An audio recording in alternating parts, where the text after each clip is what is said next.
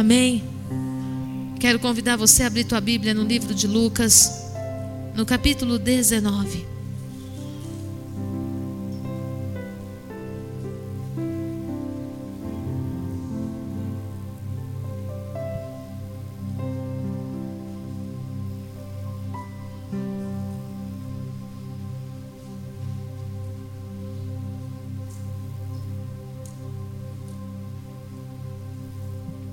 Quem encontrou, diga amém. Lucas, capítulo 19, verso 1. Diz assim a palavra do Senhor. Entrando em Jericó, atravessava Jesus a cidade. Diga assim: atravessava. Isso quer dizer que Jesus não tinha intenção de ficar. Amém? Eis que um homem chamado Zaqueu maioral dos publicanos e rico. Diga assim comigo: maioral. Principal. Procurava ver quem era Jesus, mas não podia, por causa da multidão, por ser ele de pequena estatura. Então, correndo adiante, subiu a um sicômoro, a fim de vê-lo, porque por ali havia de passar. Quando Jesus chegou àquele lugar, olhando para cima, disse-lhe: Zaqueu, desce depressa, pois me convém ficar hoje em tua casa. Ele desceu a toda pressa e o recebeu com recebeu com recebeu com Você está feliz?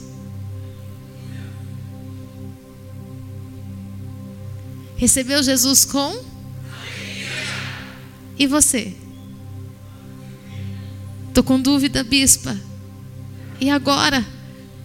Nós vamos falar sobre isso. Todos os que viram isto murmuraram, dizendo que ele se hospedara com um homem pecador.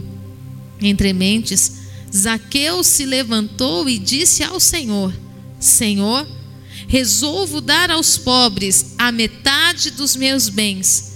E se em alguma coisa tenho defraudado alguém, restituo quatro vezes mais. Então Jesus lhe disse: Houve hoje salvação nesta casa, pois que também este é filho de Abraão. Amém? Coloque a mão no teu coração e declare assim comigo: Senhor Jesus, encontra-me nesse lugar Fala ao meu coração as coisas que eu preciso ouvir. Eu quero aprender de ti, Senhor. Eu quero ouvir o som da tua voz. Traz uma palavra rema para a minha vida. Uma palavra que eu jamais vou me esquecer. E que vai mudar toda a minha história. Em nome de Jesus. Amém. Glória a Deus.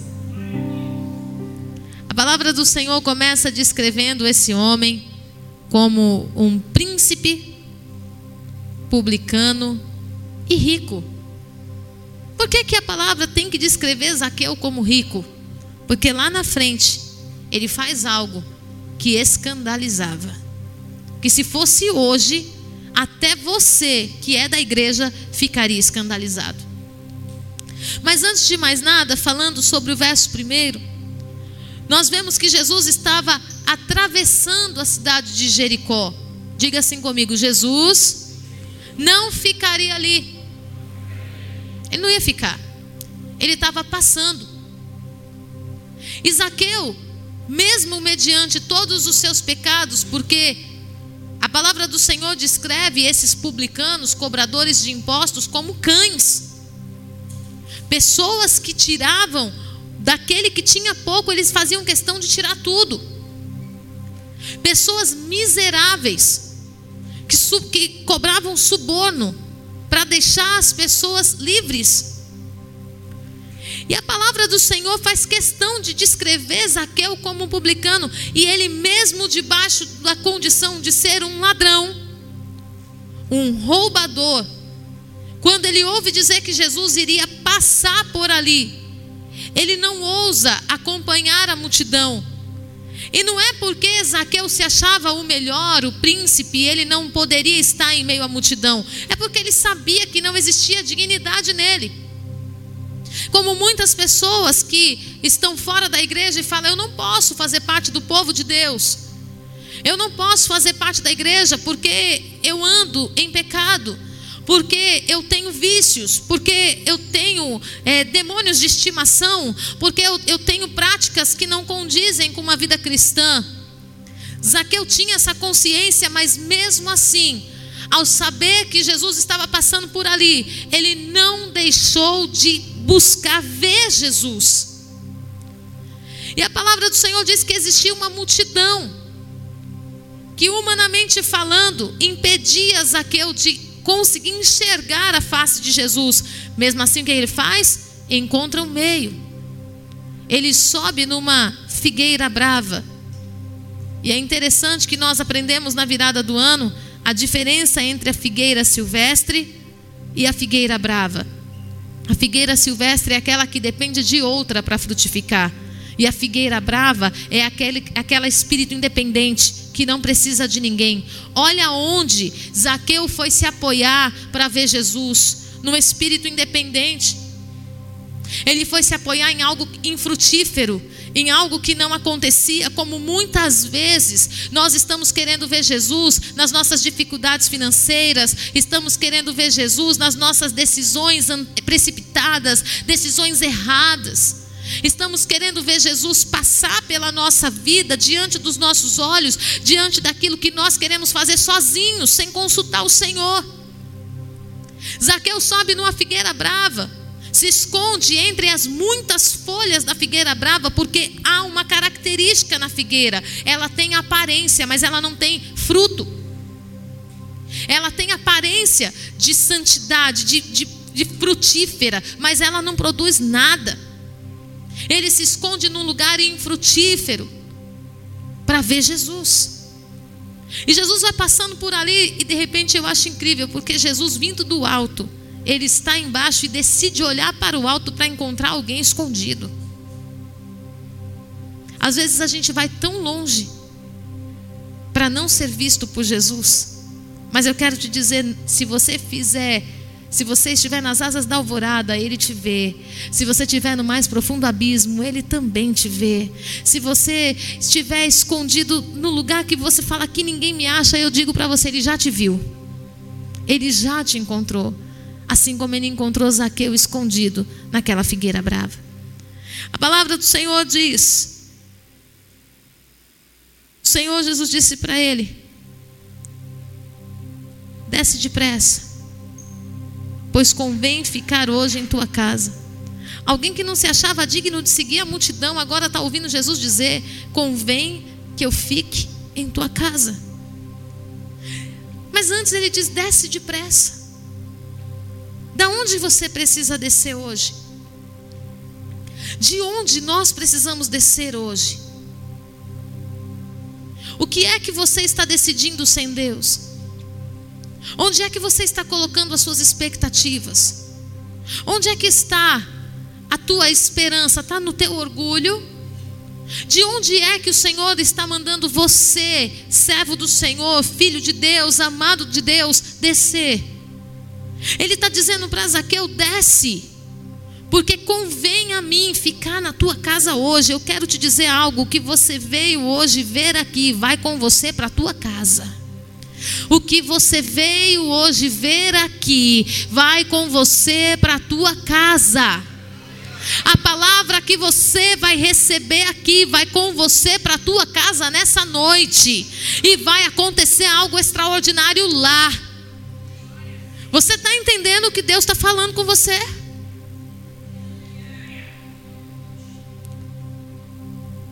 Desce depressa. Porque hoje eu não ia ficar em Jericó. Desce depressa, porque hoje eu não tinha intenção de visitar Vazia Grande, não. Mas como eu estou vendo Zaqueu em Figueiras Bravas, me convém hoje ficar em Jericó e vou ficar na sua casa. Hoje o Senhor está dizendo: Eu não vou ficar no templo, eu vou para a sua casa.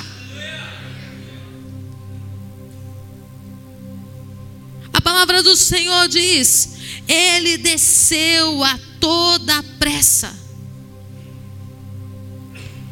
Ele não pensou duas vezes. Ele não perguntou, Senhor, e agora? Chegando lá, o Senhor vai ver toda sujeira, toda bagunça. O Senhor vai ver tudo desorganizado. O Senhor vai ver que eu briguei com meu marido ontem e que a gente está sem se falar. Não é o caso lá de casa. O Senhor vai ver que os irmãos estão tudo brigado, que os filhos não saem do videogame. O Senhor vai ver que não tem ninguém santo lá e agora. Não, Zaqueu não pensou duas vezes, ele desceu correndo. Sabe por que, que ele faz isso? Porque ele sabia que não merecia. E ele, ele entendeu que ele recebeu uma oportunidade que não era direito. Sabe por que, que nós desprezamos a presença do Senhor? Porque nós nos achamos dignos demais. Nós achamos que o Senhor precisa da gente. Nós achamos que no momento em que nós quisermos, Deus virá. Querido, não despreze a oportunidade da visitação do Senhor. Não despreze o culto que você entra para adorar. Não despreze os dias que você consegue sair da tua casa para entrar neste lugar e levantar a sua mão dizendo que Ele é santo.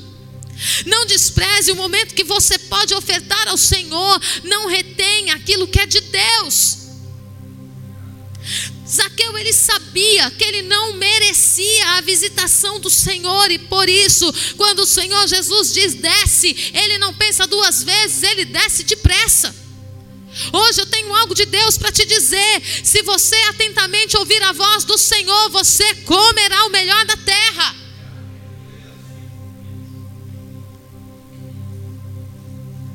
Ele desce com pressa e o recebe com alegria. Não era com obrigação, não era com peso, não era por causa de uma responsabilidade. Ah, e agora, meu Deus? Eu só vim ver Jesus, agora vou ter que levar ele para casa. Não, porque ele sabia que não merecia, ele recebeu com alegria. Eu quero te dizer: Jesus viu você nessa noite. Feche os teus olhos por um instante. Jesus viu você nessa noite. Coloque a mão no teu coração e perceba o olhar do Senhor para a tua vida. Perceba o olhar do Senhor para a tua vida. O Senhor viu você nesta noite. E vai ser indignante. As pessoas que, que estavam fora, as pessoas que estavam do lado de fora, quando viram o Senhor Jesus dando atenção para Zaqueu, murmuraram. E sabe, essas mesmas pessoas que andavam com Zaqueu, os mesmos cobradores de impostos, os mesmos cães roubadores, que ajudavam Zaqueu roubar, estavam agora murmurando contra a bênção na vida de Zaqueu. Há pessoas que Deus vai afastar da tua vida, e você precisa aprender a glorificar o nome do Senhor por isso. Parar de ficar buscando aquilo que Deus já tirou pessoas, ambientes de contaminação, amigos que não são amigos, que só te levam para longe da presença do Senhor. Deus vai te revelar um a um. Esse espírito de carência vai cair por terra. Carência, que você aceita tudo. Carência, que tudo que te propõe é bem-vindo. Chega. Chega. Deus vai começar a manifestar o amor dele sobre a tua vida. Entre mentes, Zaqueu se levantou por causa daqueles que estavam murmurando, dizendo que ele era pecador e que não merecia aquela bênção. E ele disse: Senhor, eu resolvo, diga assim: resolvo. Ele não foi convencido, tá? Jesus só disse que ia na casa dele. Jesus não pregou para ele. Jesus não falou que ele tinha que mudar. Jesus não falou nada. Jesus só disse: só vou na sua casa. E ele disse: Eu resolvo dar aos pobres a metade dos meus bens. Aqui vem a explicação porque que no verso 2 a palavra descreve Zaqueu como um homem rico. Um homem rico, quando a Bíblia descreve o homem como rico, é porque ele era rico. A casa, a casa desse sujeito era do Belvedere para lá. Os carros desse sujeito não eram carros brasileiros, eram carros importados. Conjecturando para que você entenda o que a Bíblia chama de rico. E a Bíblia está dizendo que esse homem, quando Jesus decide entrar na sua casa, ele espontaneamente, ele fala: metade dos meus bens hoje eu entrego aos pobres. Ele ouviu ministração de oferta? Ele ouviu ministração de generosidade? Mas sabe o que, que Zaqueu entendeu? Que mesmo ele tendo toda aquela riqueza, ninguém conseguiu alegrar a vida dele como Jesus dizendo: Estarei na sua casa. Ele entendeu que estar em Cristo preenchia a vida dele de um jeito que nenhum bem material conseguia fazer. A presença de Jesus na vida de Zaqueu tirou a culpa, tirou o peso das acusações, tirou dele todo o medo de ser humilhado, de ser xingado pelas pessoas que passavam por ele, tirou os complexos de rejeição. A presença de Jesus na vida de Zaqueu fez um homem pequenininho se sentir o maior de todos, porque ele foi percebido no meio de multidões. E o que eram os bens diante disso? Ele já tinha passado muito tempo com as suas riquezas e nenhuma dessas riquezas conseguiu preencher o seu coração. Ele diz: Eu dou metade dos meus bens aos pobres. E se em alguma coisa tenho defraudado alguém, restituo quatro vezes mais. Ele fala, e se? Mas ele sabia que ele tinha defraudado muita gente. Ele sabia que ele tinha cobrado três, quatro vezes mais o valor do imposto de muita gente. E ele estava dizendo: Eu vou restituir quatro vezes mais. De tudo que eu tirei. Sabe o que é isso? Consciência. Eu não vou receber Jesus na minha casa de qualquer jeito. Eu não vou receber Jesus na minha casa sabendo que tudo que eu tenho lá foi conquistado de forma ilícita. Eu vou me santificar, eu vou santificar o meu coração, eu vou santificar os meus bens para colocar aquilo que é santo dentro da minha casa. Muitas vezes a gente fica, Jesus vem na minha casa. Jesus vem na minha casa e você comprando coisa roubada na porta. Receptando roubo. Jesus vem na minha casa, energia gato. Jesus vem na minha casa, preciso que o Senhor venha na minha casa roubando água. Como que Jesus vai na sua casa? Gatonete. Descobriu a senha do vizinho. Não precisa levantar a mão. Jesus, entra na minha casa. Ai, Jesus. Queria tanto a tua presença na minha casa. Compra fiado e não paga. Está devendo para Deus e o mundo.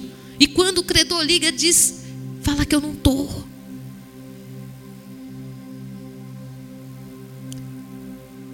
Olha a ação de Zaqueu. Antes que Jesus pisasse lá, ele falou: Não aqui, diante de todos. Eu vou fazer diante de todo mundo, porque vai que chega em casa eu perco a coragem. Então tem que ter testemunha para ver que eu fiz mesmo, que eu dei uma palavra, eu não volto atrás. De tudo que eu tenho, metade é dos pobres e o restante é para restituir o que eu roubei. E a palavra do Senhor diz: é maravilhoso. Antes que Jesus entrasse naquela casa, Jesus diz assim: Hoje houve salvação nesta casa.